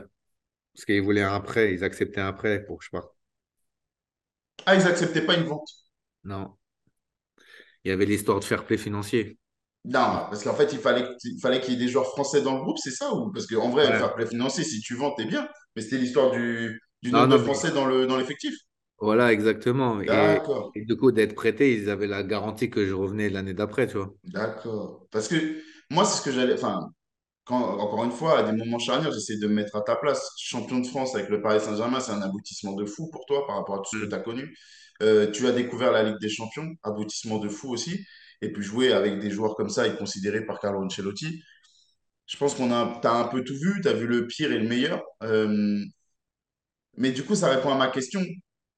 Le fait que tu atterrisses à Toulouse, avec tout le respect que je peux avoir pour Toulouse, mais qui finit dixième alors que toi, tu es dans le club champion de France et que tu es un membre important, je me dis, il y a au moins neuf, allez, huit clubs avant qui peuvent être susceptibles de te séduire et qui, pour moi, avaient tout intérêt à te faire venir. Tu parles de Lyon l'année d'avant, Lyon revient à la charge ou pas du tout? Ouais, non, mais j'avais tous les clubs à ce moment-là, je vais pas te mentir, euh, français, euh, j'aurais pu aller partout. Après, c'était toujours pareil, c'était qui payait le salaire? Ouais, c'est vrai. Il y a ça en compte parce que j'ai eu la chance, même si j'avais pas prolongé avec les Qataris, j'ai eu la chance d'avoir prolongé, j'avais un beau contrat. Donc. Et, et Toulouse, euh, Sadran, euh, sur ça, ils payaient les salaires. Et en plus, euh, ils avaient du business ensemble avec, euh, avec, euh, avec les Qataris. Mais euh, et, euh, parce que moi, j'ai plein de clubs, hein. J'ai Rennes, tout ça qui m'appelle à ce moment-là. J'ai Lyon, enfin, j'ai même Marseille qui m'a appelé. Non, mais ça t'aurait pas pu, faut pas déconner non plus. Non, mais non, non, mais c'était hors de question. Mais c'est pour te dire que Marseille m'avait fait une, Ouais. gro- une grosse proposition de contrat aussi, hein, 5 ans. Euh, et, euh, 5 ans? Ah, parce que t'es jeune quand même à l'époque, t'as 26 ans. ouais. Et il s'alignait sur, il, m'a- il s'alignait sur tout- toutes les conditions du PSG hein, à ce moment-là. Et c'est quoi qui fait que c'est le salaire ou c'est que toi, t'as pas voulu? Non, non, c'est hors de question. J'étais trop étiqueté- Pour moi, j'étais trop étiqueté parisien pour aller là-bas. Et il me disait, mais non, ton jeu, ça va bien avec la mentalité de là-bas, ça, tu il me faisait le discours, mais il dit non, moi, c'est hors de question. Ouais, ah, bon, t'iras parler à Gabi Heinze, t'iras parler à Frédéric Déhu, t'iras parler à Fabrice Fiorez. ouais, mais, ouais, mais eux, c'est pas des, c'est pas des, des, des joueurs issus de la région parisienne qui ont connu la vrai, formation parisienne. Tu vois, moi, je suis un vrai. Parisien. Été supporter du club, j'étais, enfin, tu vois, un- Mais du coup, mais alors, avec ce que tu me dis, moi, j'ai une question qui vient quand même. C'est, tu me dis que tu veux partir parce que t'as vu trop. Enfin, en gros, t'as, t'as trop Ouais. été dans ce club-là, je comprends. Ok. Il vaut mieux partir à Toulouse, dixième, que de rester au PSG où t'es considéré. C'est à ce point que t'as besoin de changer d'air? Ouais, non, fallait que, ouais, fallait que je change. ouais. Et, mais après, il y a, y a, y a tout un truc, tu il y a, à ce moment-là, moi, j'ai ma, ma sélection d'équipe de France. Il y a euh, Casanova qui est très proche de Didier Deschamps. Et euh, en gros, euh, voilà, tu vois, il y a tout un truc qui, qui est fait pour que je, re- je reparte là-bas. Tu sais, quand je commence ma saison à, à, à Toulouse, je suis présélectionné à chaque fois avec l'équipe de France. Ouais, c'est vrai. Et en plus, ça, et, et ça, et ça se passe, et ça se passe très bien. Et après l'année, on l'a, on l'a fini un peu moins bien, mais je crois qu'on finit 7 ou huitième huitième je crois. Neuvième. 9 au final. Ouais, finissez neuvième. Et parce qu'on finit mal l'année, parce qu'il y a eu des trucs, mais sinon, à un moment, on était 5 6 et ça se passait bien. Mais il y, a- il y avait une belle équipe, c'est pour ça aussi j'y vais. Hein. Je vais pas comme ça. Oui, c'est vrai, c'est vrai. Et il y avait Aurier, euh, Ben Yedder, Abdenour, euh, Braithwaite. Si tu Ouais, il y regardes, avait un beau projet, il y avait un beau projet vrai. il y avait une belle équipe. Mais parce que, comme je te dis aussi, c'est que euh, Sadran, il payait à moi aussi des beaux salaires. hein. Euh, Il n'y a pas non plus. euh, à un moment donné, il faut, faut- faut être factuel aussi, il faut dire les choses. hein. C'est, il n'y a, pas tous les clubs français qui payaient les salaires à ce moment-là. Les droits télé n'étaient pas incroyables. hein. Bah, en termes de stats, oui, personnellement, franchement, t'es bien, t'es titulaire et tout au long de la saison, euh, rien à dire. Mais je t'avoue qu'après, moi, j'ai besoin que tu m'éclaires. J'ai besoin que tu m'éclaires. Parce que, alors Clément, peut-être que moi, je suis trop euh, naïf ou que je suis pas objectif te concernant, j'en sais rien. Mais moi, quand je pense à toi, je pense jeune formé au Paris Saint-Germain, qui a réussi à tenir la dragée haute au projet QSI avec des joueurs importants. Une, titula- une, une sélection donc internationale et qui est encore jeune, 26 ans. Tu m'expliques le pourquoi du comment tu arrives à Toulouse, je l'entends, mais derrière, en fait, j'arrive pas à suivre. J'arrive pas à suivre l'évolution. Et c'est là que j'ai besoin que tu me dises un peu, parce que moi, de l'extérieur, je peux pas savoir ça, je peux pas le lire, je peux pas le voir. Mais moi, j'arrive pas. Paris. Comment? Même moi, j'ai pas suivi. Bah, franchement, j'ai des questions pour toi. Le Vas-y. Paris Saint-Germain, tu reviens, tu fais six mois sous Laurent Blanc. Bon, ne t'étais pas dans ses plans. Tu me confirmes, tu me confirmes que tu n'étais pas dans ses plans? Et à la fin, euh, j'aurais pu être dans ses plans et c'est moi qui pars euh, pour Bordeaux, qui fait le forcing pour aller à Bordeaux. Ok. Parce que, euh, au début, il me connaissait pas, mon truc. Après, lui, il avait, il avait ses plans comme je revenais de près. Pour, et au final, il me dit, euh, il me dit, euh, j'ai pas envie que tu partes. Parce qu'en fait, c'était dur pour eux de trouver des joueurs confirmés qui pouvaient rentrer justement dans ce que tu disais, des joueurs issus de la formation et qui, qui étaient susceptibles de pouvoir jouer. Et donc, le PSG, avant que je parte à Bordeaux, il me propose de prolonger mon contrat. Et toi, c'est cuit? Non, parce que ça, en fait, à ce moment-là, mais j'ai peut-être été impatient, tu vois, et j'avais fait le tour. euh, Enfin, tu sais, moi, je suis un mec, euh, j'agis, euh, je suis assez spontané, j'ai pas, je réfléchis pas. Et, et, et d'être remplaçant, tout ça, à un moment donné, ça saoule. C'est bien beau de voir les stades, mais pour être remplaçant et regarder leur banc de touche, c'est, c'est, c'est Moi, je te fatigant. blâme pas sur ça. Moi, je peux Mm. comprendre que tu fait, t'aies fait ton temps dans un club, tu as besoin de voir autre chose. Après, Bordeaux, c'est c'est fait parce que Trio, euh, ça, ça, ça matche bien avec Trio. Ils ont euh, l'espoir de se qualifier pour la Coupe d'Europe à la fin de l'année. Ils étaient bien positionnés. Sagnol, il a le même agent que moi. Enfin, tu vois, il y a des- c'est un peu ça aussi, il faut pas, faut pas se mentir. hein. Ça se fait aussi pour ça, Bordeaux. Et je vais là-bas, je perds, de l'argent. euh, tu vois, c'est tout un effort, c'est pour jouer. Et Bordeaux, à ce moment-là, est- le projet est top. Enfin, il me convient bien. Euh, très bon club français qui veut jouer la Coupe d'Europe. On y arrive à la fin d'année. Et là, basculement. Tous les meilleurs joueurs se barrent et on repart que avec des jeunes.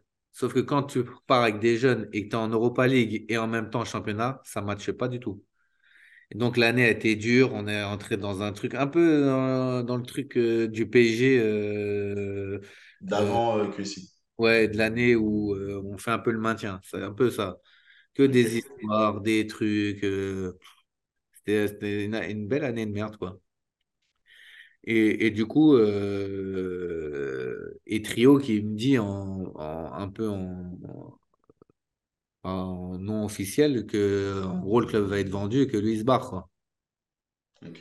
Donc aucune, au- aucune intention de prolonger du coup. Ok. Et du coup, je me retrouve à Rennes. Et Rennes? fais. Là, Rennes, c'est la, c'est un peu la, la, c'est un peu, c'est un peu ce choix-là qui est difficile euh, parce que Rennes, c'est un beau club, Hmm. Mais en fait, je suis tombé sur la mauvaise personne. Et j'ai, et je, tu sais, des fois, euh, moi, je suis, je suis quelqu'un de, tu sais, j'ai- j'aime pas taper sur les gens parce que ça sert à rien. Tu sais, c'est ce qui est, c'est, c'est chacun son histoire, mais euh, Gourcuff euh, perd. hein. Il n'avait pas été très honnête avec moi à ce moment-là, et moi, euh, j'ai pas ma langue dans la poche, donc je lui ai dit la vérité, et voilà, ça a clashé. Et c'est pour ça qu'après. Et puis après, été un peu blasé de tout ça, donc après, j'ai fait un peu des choix en fonction de euh, retrouver mes potes. euh, voilà. C'est un peu ça le résumé. Donc c'est pour ça qu'il n'y a pas de cohérence dans, tous dans mes- tous mes choix et, et, et ce que j'ai pu faire après. Mais moi, je moi, alors, je- en, en tant, en tant qu'homme, parce que là, tu m'as expliqué tout ça, en tant qu'homme, c'est un peu, c'est un peu touchy la question que je vais te poser, mais on est, on est là pour ça. Comment est-ce qu'on sent que son prime est passé? Est-ce qu'on a la lucidité pour se dire, bon, allez, mes meilleures années, elles sont, elles sont derrière moi maintenant? Bah, tu tu le vois forcément quand tu quand c'est toi qui cherches pour trouver un club. Et ça, tu le ressens quand? Bah, tu le ressens quand, quand Toi, dans ton histoire à toi, tu l'as ressenti où? Tu l'as ressenti à Bordeaux? Tu l'as Ouais, moi, je ressenti... re- non, Bordeaux, tout se passe bien la première année, les six premiers mois incroyables. Ouais, faites non. sixième même. Ouais, on finit en Coupe d'Europe, tout. C'est l'année d'après, parce que l'année, comme je t'ai dit, elle est compliquée, ça se passe mal, et même pour moi, c'est mal passé, euh, parce que je- ça ne matchait pas, ça ne matchait plus. Et, et là, quand tu retrouves un club, je retrouve Rennes, parce que j'ai mon CV, et voilà, et je suis ancien international, et donc Rennes euh, se positionne, et, et voilà, c'est très bien, mais c'est peut-être pas le, à ce moment-là, Rennes n'est peut-être pas le club que où j'aurais dû aller. J'aurais peut-être pu trouver mieux. Et sauf que là, je suis un peu, je, je suis presque obligé d'accepter parce que voilà, j'ai pas mieux. Et quand t'as pas mieux, tu te dis, bah, c'est peut-être parce que voilà, tu fais pas le nécessaire sur le terrain, en dehors, toi, et tu te dis, voilà, il faut l'accepter. Parce que moi, j'ai eu la chance d'avoir beaucoup de demandes quand j'étais plus jeune, quand j'étais au PSG, de, de gros clubs, tout. Et quand après, quand tu arrives à, ce moment-là où voilà, tu es obligé d'accepter la demande d'un club, et ben, tu te dis bah, peut-être que voilà, c'est, derrière toi et qu'il faut avancer différemment. Quand on fait le bilan et que tu sais que tu as connu bon, les galères du début, mais que tu as connu euh, la Ligue des Champions, que tu as touché à l'équipe de France, que tu as gagné la Ligue 1, tu as une frustration ou pas? Non, non, bizarrement, j'en ai pas. Tu vois, euh, Tant mieux. ouais, non, ouais, tant mieux, mais bizarrement, parce qu'il y a beaucoup de joueurs, ils te parlent de ça, ouais, j'étais frustré, ça, ça, ça. Bien sûr que j'aurais pu faire des choix différents, et puis voilà, mais c'est la vie. Et c'est pour ça que je, dis ça souvent quand j'en parle aux plus jeunes, c'est que il faut savoir faire des choix. des fois qui sont peut-être bons ou moins bons, mais il faut les assumer en tout cas. Et moi, j'ai assumé. Et euh, parce que après, peut-être avec du recul, j'aurais peut-être fait différemment. Ça, c'est autre chose. Parce que des fois, en fait, il faut prendre le temps de se poser et pas, et pas prendre des décisions un peu trop actives. Mais, mais bon, non, je regrette pas. Et j'ai fait, ma carrière, j'ai rencontré plein de gens. Euh, et, et le fait d'avoir bougé dans d'autres clubs aussi, ça m'a ouvert euh, sur le fait, la chance d'avoir joué au Paris Saint-Germain. Parce que c'est quand tu parles avec tous les, quand tu vas dans les autres clubs, tous les autres joueurs rêvent de jouer au Paris Saint-Germain. C'est Ouais, incroyable. Tu parles ouais. de ça. ils sont intéressés que par ça. Tu peux, euh, moi, aujourd'hui, j'ai eu ma carrière, même si dans d'autres clubs, elle était beaucoup moins marquante. Ils me parlent que du PSG. Que du PSG. Et, et, et, c'est assez incroyable. Donc, c'est pour ça, c'est pour ça que moi, je suis pas frustré. Et, voilà, c'est que j'ai vécu ce que j'avais à vivre avec le Paris Saint-Germain, surtout, et, d'avoir joué avec énormément de joueurs. Ça, c'est une telle chance. C'est quand même incroyable. Clément, merci. Pas de rien, plaisir. Hein. C'était incroyable. Euh, moi, j'avais plein de questions, tu as répondu et avec franchise. C'est ça qui me mm. touche. Et puis les autres, bah, comme d'habitude, je vous dis à très vite pour un nouvel épisode de Call Interview avec d'autres invités, d'autres anecdotes de fou. Parce que c'est comme ça qu'on kiffe le foot tous ensemble. Allez, ciao.